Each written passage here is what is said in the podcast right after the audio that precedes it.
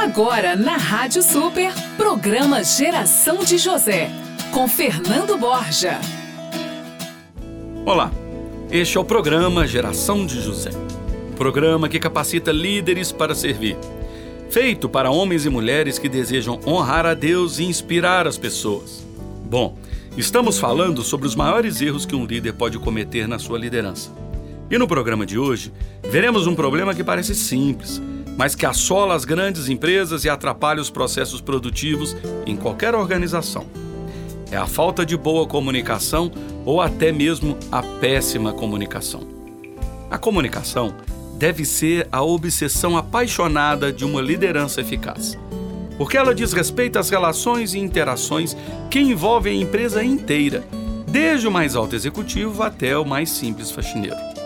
Observamos que quanto maior a equipe de trabalho, maior atenção deve ser dada à comunicação.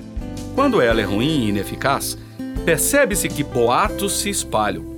As pessoas pouco parecem conhecer sobre o que acontece no lugar em que trabalham e o sentimento de disse que me disse reina. Ainda assim, nunca pense que ninguém não sabe de nada. As pessoas sabem muito bem o que anda acontecendo e, se não sabem, desconfiam e muito.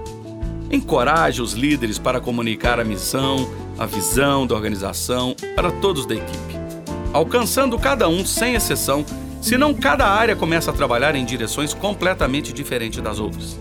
É importante que cada um conheça as regras do jogo para que todos caminhem na mesma direção. Quanto mais alto se vai na cadeia de liderança, mais precisamos estar cientes da seguinte importância: quem precisa ser comunicado? e de quem a informação essa pessoa precisa.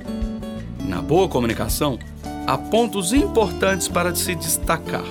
A primeira, a clareza da visão e dos valores da organização. A segunda, a cadeia de comando. Saber quem é o responsável pelos departamentos, áreas e obrigações. Sabe, um gráfico ou mapa organizacional é muito importante. Deve ser simples e flexível.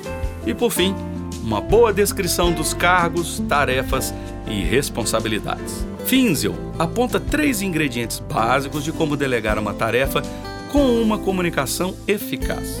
Primeiro, discrimine direitinho as responsabilidades.